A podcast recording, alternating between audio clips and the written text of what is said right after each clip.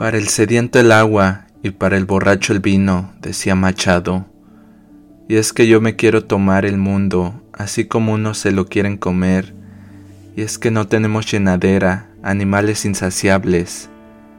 Yo me quiero tomar al mundo como si fuera una botella de tinto, hasta emborracharme y sentir cosquillas en mi cerebro, y que la realidad como que empiece a hacer más sentido.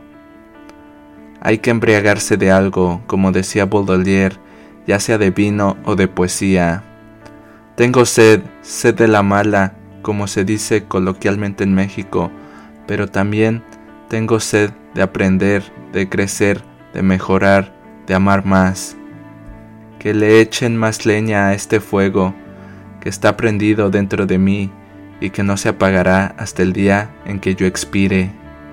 ¿Qué hacemos amigos sino celebrar la vida con una botella de vino blanco y reírse de las pretensiones, de los modales y de las falsas apariencias, pero sobre todo de la muerte, que nos espera a la vuelta de la esquina, mientras nos guiña un ojo y su mano huesuda nos extiende, invitándonos a bailar perpetuamente entre las llamas del infierno.